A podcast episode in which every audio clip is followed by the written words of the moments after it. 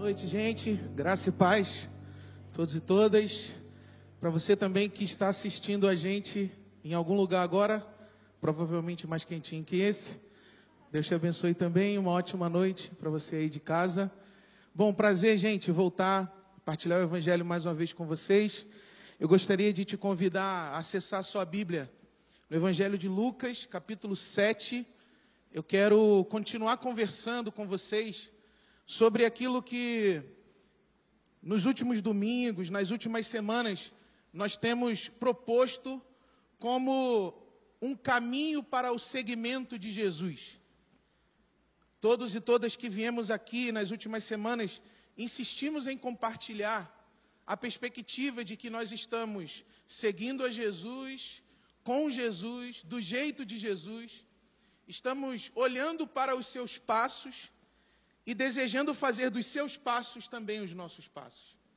E nessa viagem pelo Evangelho, eu me deparei numa cena que me colocou para refletir o que eu faria se, ao seguir Jesus, eu encontrasse um cortejo de morte. Como eu interpretaria uma experiência de sofrimento nesse segmento de Jesus? Como é que os meus olhos representariam a dor do outro se, por causa do segmento de Jesus, eu fosse levado a encontrar uma viúva que acaba de perder o seu filho? Então eu quero ler para você essa história, quero compartilhar contigo essa história na esperança de que a gente consiga conectar os nossos sentimentos aos sentimentos de Jesus nessa noite. O texto bíblico você encontra no Evangelho de Lucas, capítulo 7, e eu leio do versículo 11 em diante, que diz assim: Logo depois, depois do quê? Depois da experiência com um centurião que demonstra fé, Jesus foi a uma cidade chamada Naim. E com ele, com ele, com Jesus, iam os seus discípulos e uma grande multidão. Ao se aproximar da porta da cidade, estava saindo o enterro do filho de uma viúva e uma grande multidão da cidade estava com ela. Ao vê-la, o Senhor se compadeceu e disse: Não chore. Depois, aproximou-se, tocou o caixão e os que o carregavam pararam. Jesus disse: Jovem, eu lhe digo, levante-se. O jovem sentou-se e começou a conversar. E Jesus o entregou à sua mãe. Todos ficaram cheios de temor e louvavam a Deus. Um grande profeta se levantou entre nós, diziam eles. Deus interveio em favor do seu povo. Essas notícias sobre Jesus espalharam-se por toda a Judéia e regiões vizinhas. Jesus querido, nós queremos mais uma vez rogar ao Senhor que o Senhor nos dê a Sua palavra, que o Senhor nos dê o Seu Evangelho e que essa porção de vida que vem do Senhor, por meio de tudo que nós estamos fazendo aqui, tenha impacto de transformação na nossa vida e na nossa história. Fala conosco, Jesus. Nós te queremos, nós queremos a Sua palavra em Seu nome mesmo. Amém. Amém. É verdade que os teólogos protestantes acreditam que ideias têm consequências. Essas imaginações, essa nossa capacidade cinematográfica de sonhar, de representar, de ficcionar o mundo, é verdade que isso tem consequência concreta, material na nossa vida. É possível, inclusive, que em razão das nossas imaginações, em razão das nossas ideias, o nosso corpo sinta realmente dor, medo, paralisia, tensão. É verdade que, a depender do nosso mergulho na nossa própria imaginação, o corpo fala, sente. Porque ideias, ideologias, imagens, sonhos, projeções têm consequências. Nós recebemos os impulsos da vida, do mundo, nós encontramos acontecimentos, cenários, e o nosso corpo se deixa afetar por aquilo, de modo que a gente começa a tentar interpretar o que está acontecendo e usa as nossas ideias para isso. Usa o nosso aprendizado para isso. Usa a nossa linguagem para isso. A gente entra em contato com as situações da vida e tenta dar conta delas, tenta interpretá-las. No entanto, no mundo de Jesus, havia um outro modelo de experiência da vida. Uma outra maneira de sentir o que estava acontecendo, de receber e de interpretar aquilo que estava acontecendo no corpo e na história de cada uma das pessoas. Que é aquilo que esse texto vai chamar de entranha, compaixão, misericórdia.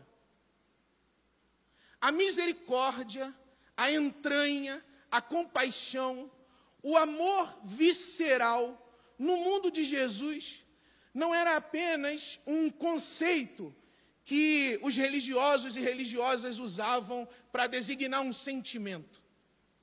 Mas o amor no mundo de Jesus era uma própria vida. Por meio do amor e através do amor, eu entrava em contato com o outro e eu tentava interpretar a minha relação com o outro a partir dessa afetividade, a partir dessa conexão que o texto bíblico vai chamar de visceral. Visceral. As vísceras, a profundidade, a interioridade, a entranha era, portanto, para os autores bíblicos, uma maneira de interpretar o mundo. Nessa cena que eu relatei para vocês, Jesus e os seus discípulos encontram à porta da cidade um cortejo fúnebre.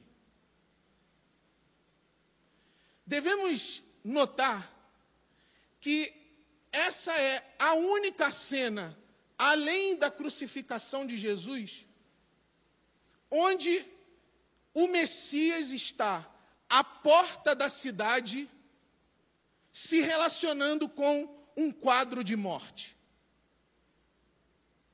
E devemos apontar também que o evangelista Lucas é o único que relata a história da viúva de Naim, colocando esse sentimento no coração da narrativa, o sentimento da misericórdia, do amor visceral.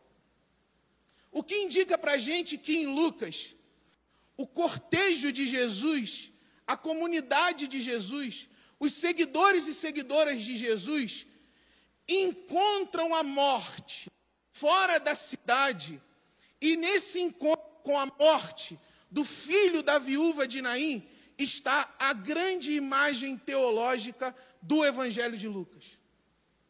O Evangelho de Lucas descreve para a gente que Deus, Deus é um cortejo, é um movimento de vida, de santidade, que nos encontra na nossa morte, no nosso sofrimento, na nossa dor, no nosso banimento e se identifica conosco ali naquele encontro, ali naquele momento.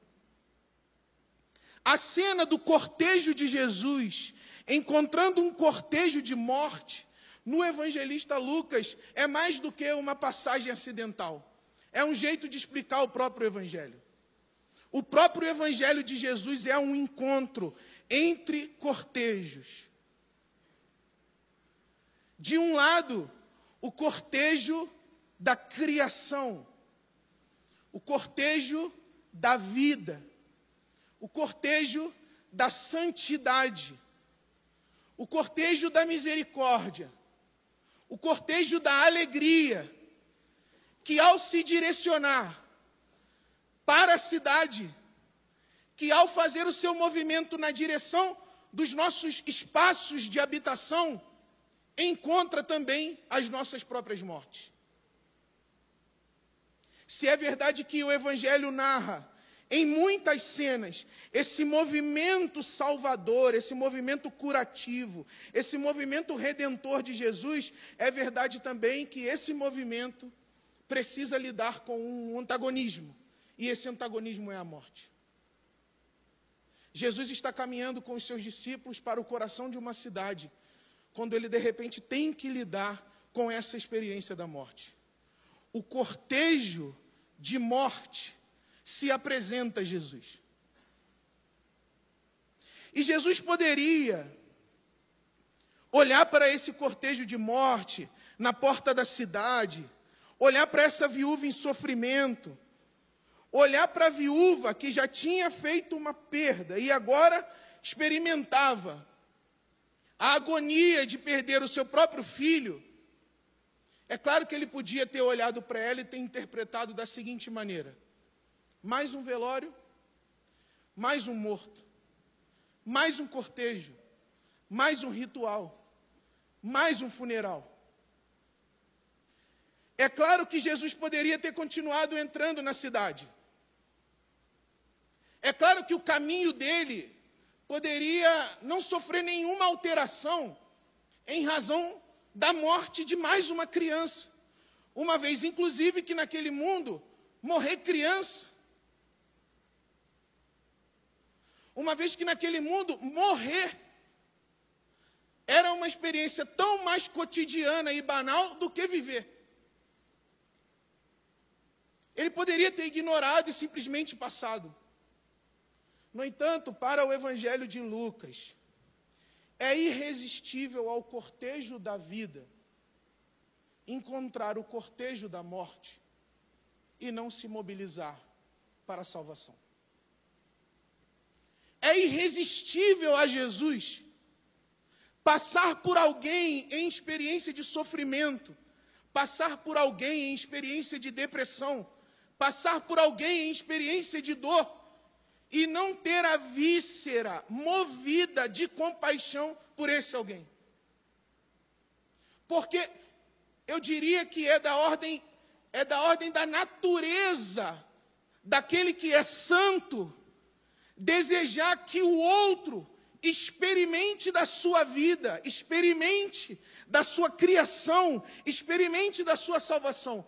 Portanto, quando o cortejo da santidade de Jesus encontra o cortejo de morte da viúva de Naim, Jesus tem a sua entranha removida de compaixão e ele e ele se deixa afetar por essa mulher. Ele se deixa afetar por essa história. Por que, que eu comecei falando da ideia? Porque nesse texto, Jesus poderia ter se identificado com a dor daquela mulher e ter dito o seguinte: Eu aprendi que, como um bom judeu, eu aprendi segundo os rituais e segundo as celebrações da minha tradição, que um cortejo de morte significa também um cortejo de impureza. E eu aprendi que se eu me relacionar com esse cortejo de morte, eu posso me tornar impuro por ele. Se eu participar de um cerimonial fúnebre, sem os devidos preparativos, sem as devidas atenções, sem os devidos cuidados, eu me torno tão impuro quanto o cortejo de impureza que eu estou testemunhando. Então Jesus poderia ter dito o seguinte: olha, eu não tenho tempo para participar de um cortejo fúnebre. Não me preparei para isso. Não fiz os devidos cuidados com a minha vida espiritual e ritual. Não tenho condições de me engajar com a dor dessa mulher agora. Mas aí acontece algo aqui que eu gostaria de sugerir a vocês, meus irmãos e minhas irmãs. Que é o seguinte: Jesus aprendeu que, ao encontrar um ritual fúnebre, ele corria o risco de se tornar impuro se ele tocasse nesse caixão. No entanto, diante da dor do outro, diante do cortejo de morte que o outro arrasta, Deus não tem tempo para especulação ideológica. Existe uma mulher sofrendo, existe uma mãe com o coração dilacerado, e existe o Deus da vida no cortejo com os seus discípulos. Você conseguiria imaginar Jesus recusando cuidado, atenção, recusando gestos de salvação e cura para uma mulher, apenas por uma razão ritualística e cerimonial? Rituais e cerimônias que, que não me mobilizam ao cuidado do outro, que não me mobilizam à atenção ao outro, são ideias, representações que não me colocam no cortejo de Jesus. Porque se eu estou no cortejo de vida de Jesus, quando eu visualizo a morte atravessando o corpo do outro, eu não fico especulando teorizando, imaginando, repercutindo, eu me engajo com amor visceral. Existe um corpo em sofrimento diante do cortejo de santidade de Deus? Se sim, existe um movimento no coração do próprio Deus de ir na direção dessa pessoa, tocar no caixão da criança morta e trazer essa criança morta de volta à vida. É aqui que eu queria que você se concentrasse. Quando Jesus, sem preparação ritual alguma, sem cerimônia, sem, sem guardar as cerimônias fúnebres alguma, toca no caixão, ele produz o escândalo. A atenção, a atenção de todos se volta para ele, e é como se todo mundo perguntasse: bem, como assim que esse jovem ousou tocar o objeto que sustenta o morto, logo ousou tocar todas as impurezas desse morto e do seu objeto de morte? Como assim esse jovem resolveu correr o risco de tornar-se impuro, tocando no sofrimento do outro. Pois bem, todos parados olhando para Jesus, Jesus correndo o risco de ser considerado impuro, o jovem senta e começa a falar.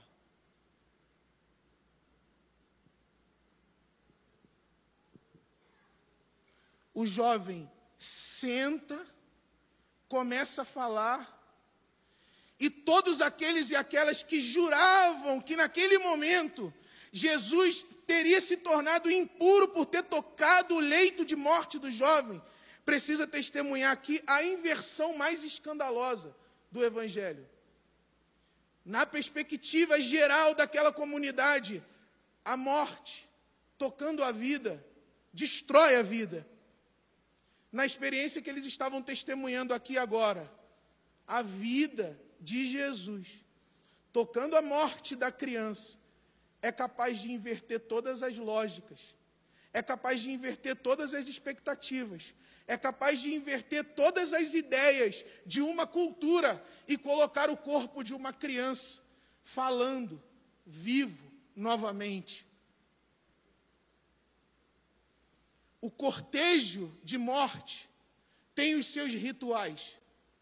O cortejo de morte tem as suas etiquetas. O cortejo de morte tem inclusive as suas ideologias. Mas Jesus, ao tocar a morte, é capaz de inverter tudo o que se pensa sobre ela, trazendo essa criança de volta à vida novamente. A vida e o segmento de Jesus é justamente esse encontro. E o nosso desafio, irmãos e irmãs, é tocar. O nosso desafio é tocar. Eu sei que quando você está diante do caixão, eu sei que quando você está diante do, do ritual fúnebre do outro, eu sei que quando você está diante do cortejo de morte e de dor do outro, várias ideias surgem na sua cabeça, te convidando a não correr o risco de tocar. Não se envolva. Não se aproxime. Não toque. Você muito aceleradamente começa a tentar encontrar as justificativas pelas quais você não quer o engajamento com aquela dor, com aquele sofrimento. E aí você vai dizendo: é, eu não conheço, eu não sei, na verdade, o que ele fez para merecer essa morte. Pode ser que ele tenha desobedecido a mãe dele e tenha entrado nessa experiência de sofrimento. Você vai racionalizando, racionalizando, racionalizando as razões pelas quais você não quer se engajar com aquele cortejo de dor e morte. Você vai se esfriando, se distanciando, se distanciando, e você consegue simplesmente seguir o seu caminho, como se você não tivesse encontrado alguém em sofrimento na passagem. O, o amor visceral de Jesus é o amor que diz assim: pode ser que se eu tocar naquele caixão, pode ser que se eu me aproximar daquele cortejo, todas as pessoas que estão me olhando passem a me considerar impuro. Mas corro o risco de me tornar impuro. Corro o risco e faço a loucura de tocar a dor do outro, porque eu tenho uma relação visceral com a existência dessa mãe. Eu sou o próprio cortejo de vida passando por aqui. Se eu passar por aqui, racionalizar a minha indiferença e não me engajar com ela, o que vai ser da história dessa mulher? Então Jesus corre o risco de se aproximar, corre o risco de tocar, faz a loucura de tocar, escandaliza a todos e todas. Simplesmente porque há nele um amor visceral que o move na direção daquela mulher. A, a religião e a teologia nos deu bons motivos para racionalizar a nossa indiferença. A gente vê o cortejo de dor no coração do outro e a gente já tem, inclusive, muitas respostas teológicas para justificar o nosso não engajamento. Em outras palavras, nós fazemos muita teologia aos pés do caixão do outro. Em outras palavras, nós fazemos, nós ornamentamos ideologicamente muito e excessivamente a dor do outro. No entanto, se nós estamos seguindo a Jesus, fazendo o caminho de Jesus, a nossa vocação, a nossa vocação visceral é tocar é se conectar. É, ao invés de questionar primeiro as supostas razões pelas quais o outro sofre, identificar-se fisicamente com esse outro, identificar-se visceralmente com esse outro, tocar o outro, tentar descobrir e entender o outro por outra via que não seja a nossa ideia preconceituosa sobre ele. Segundo a ideia dessa sociedade, tocar o esquife era se contagiar com a impureza. No entanto, quando é o amor que move o nosso toque do outro, o toque é a própria cura. O toque é a própria salvação. O toque é a própria santificação. No movimento de Jesus, toque produz vida. Toque produz voz. Toque faz o outro levantar. Toque faz a mãe parar de chorar. Toque faz a criança voltar a viver. Não as ideias. Não as ideias, não os preconceitos, não os aprendizados culturais e, e as abstrações, não, não as teologias. O toque faz a vida viva e põe aqueles e aquelas que, por uma série de razões, foram lançados em seus cortejos de morte para existir novamente.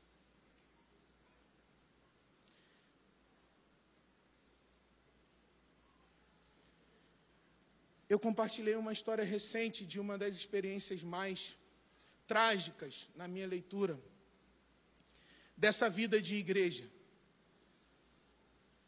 Em 2019, mais precisamente maio, ou desculpa, mais precisamente janeiro de 2019, eu estava concluindo a minha dissertação e eu aprofundei uma experiência de ansiedade e depressão a níveis jamais conhecidos na minha vida. Eu cheguei ao radical de ficar mais ou menos três dias seguidos num estado de zumbi, tentando produzir a minha dissertação, numa ansiedade absurda, numa depressão absurda, sem conseguir dormir, sem conseguir comer, sem conseguir me relacionar. E eu comecei em abril de 19 um tratamento cuidadoso, respeitoso. Eu comecei um toque, um toque carinhoso, atencioso, no meu cortejo de morte, chamado depressão. E desde aquela época, eu lido com a depressão e com os conhecimentos sobre a depressão com muita reverência e também com muito engajamento. De modo que eu comecei a compartilhar em vários lugares a respeito da minha experiência de depressão.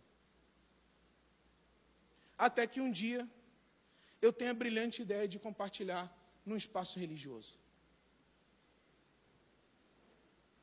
Eu já tinha apresentado em vários grupos de pesquisa, conversando sobre relação entre religião e depressão. Eu já tinha apresentado em universidades, mostrando como a tradição da espiritualidade é uma belíssima fonte para o cuidado da saúde mental. Eu já tinha, eu já tinha apresentado essa conversa, essa ideia, em vários outros espaços, mostrando como é possível, inclusive, gente, como é possível ser religioso, ser um bom religioso e nutrir um cuidado respeitoso para com a saúde mental. Eu já tinha falado sobre isso, escrito sobre isso, conversado, aconselhado. Eu falei, eu vou compartilhar numa igreja. Aí, eu falei, Claudinho. Aí eu falei. No final,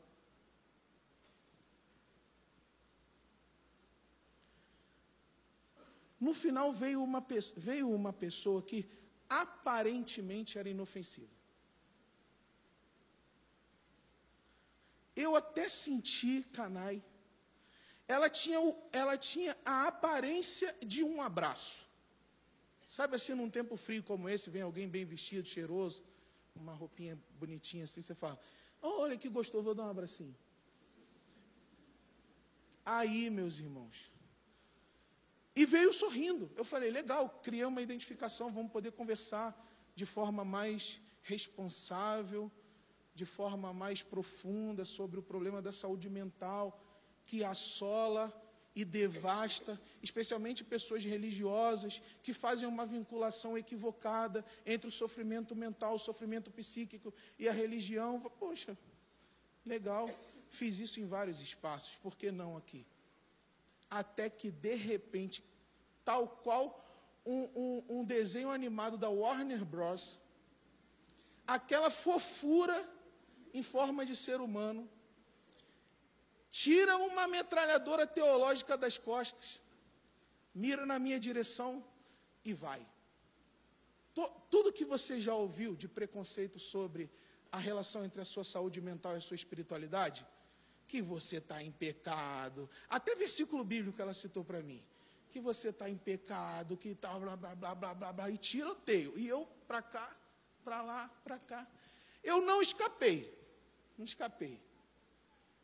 Acho que aquele foi, aquele foi um dos dias mais difíceis da minha vida, assim. E ali, eu, mais uma vez, mais uma vez, das muitas na minha vida, eu entendi o que, que significa esse nosso péssimo hábito religioso de virtualizar a dor do outro em nome das nossas ideias sobre o que ele está sentindo. Em nome dos nossos preconceitos religiosos sobre o que ele está sentindo. Mais uma vez, eu já vi isso acontecer muitas vezes. Nós somos hábeis, muitos, muito hábeis, em produzir as nossas narrativas teológicas para não se vincular com o sofrimento do outro num nível de solidariedade radical. Então a gente fica buscando versículo, palavra, explicação, fala de pastor, debate da Rádio Melodia. A gente fica procurando essa, o, a palestra que fulano de tal deu, dizendo que a depressão tem a ver com pecado. A gente fica revisando o nosso repertório para encontrar um jeito de nos cortar do horizonte de identificação com o outro. E logo a religião Logo, a espiritualidade, que é uma fonte profundíssima para a saúde existencial, se torna arma nas mãos daqueles que não são capazes de tocar. É setembro amarelo? Sim. Nós estamos cercados de uma conversa sobre saúde mental? Sim.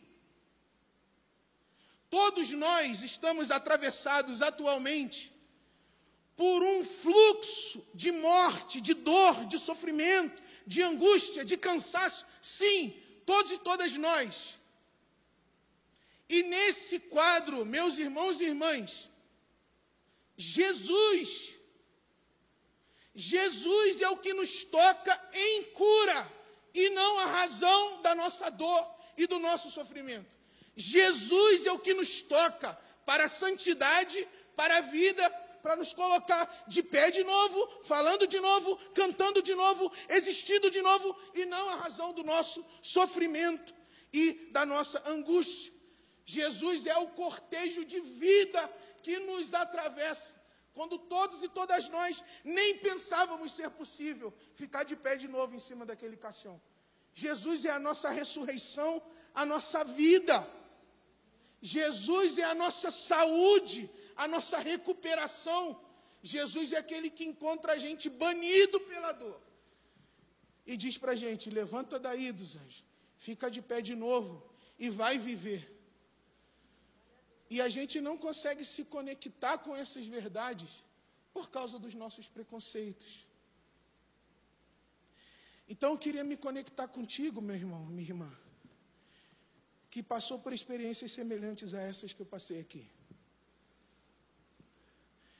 Eu queria dizer que todas as pessoas que utilizaram a religião, que utilizaram as ideias teológicas, que utilizaram as pregações, que utilizaram as canções para manter você dentro de um cortejo de morte, essas pessoas estavam falando em nome de qualquer entidade que seja, mas nunca falando em nome de Jesus.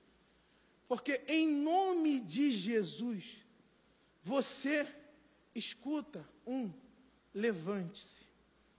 Em nome de Jesus, você é visto integral e dignamente como um ser humano. Porque em nome de Jesus, Deus te ama visceralmente.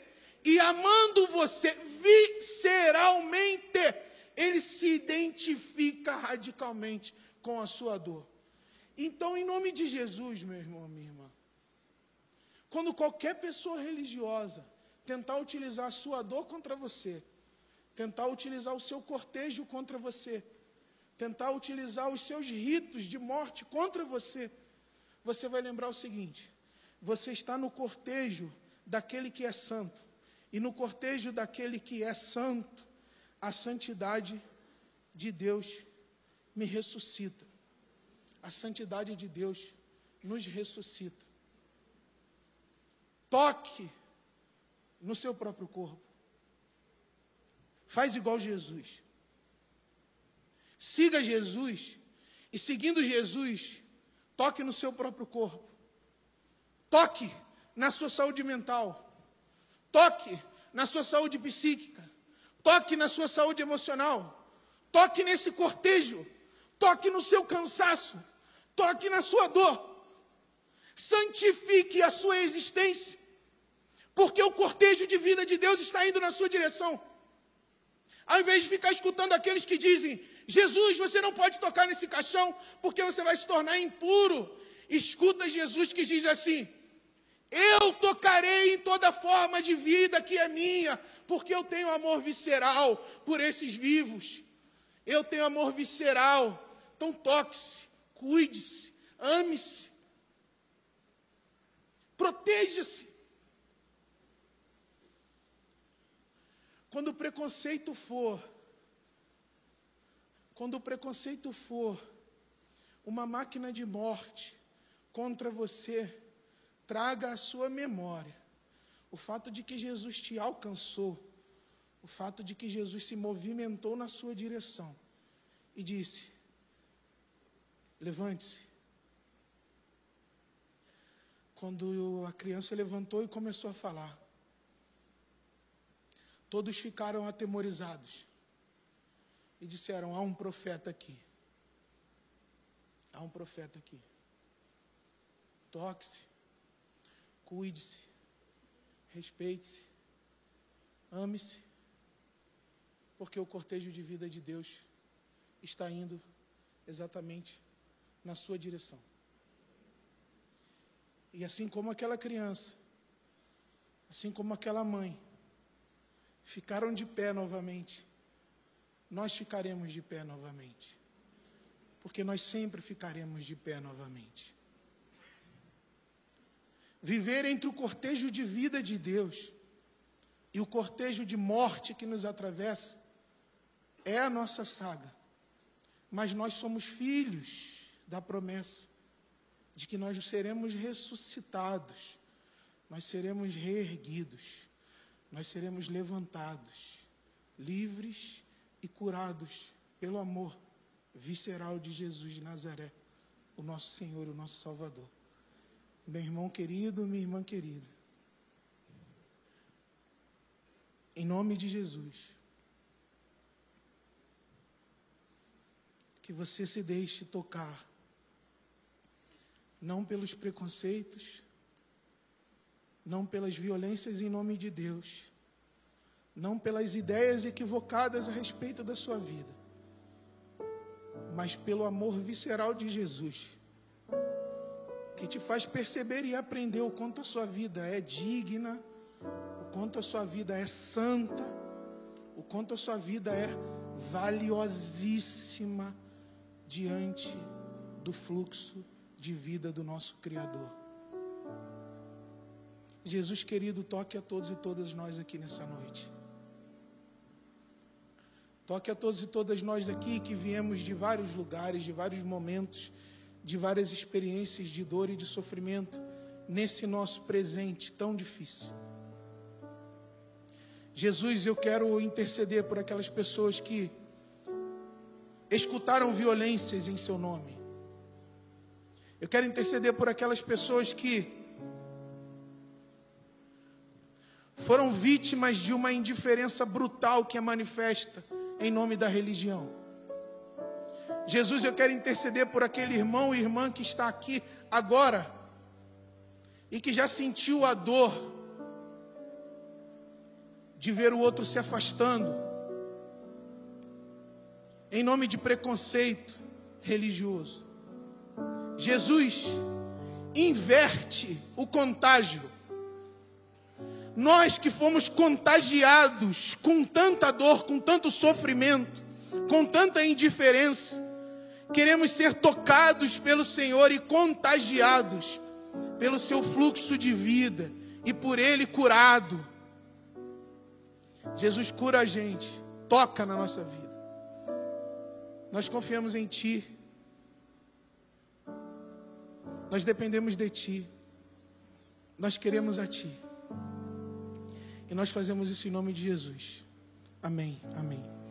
Beijo, gente. Deus abençoe vocês. Em nome de Jesus.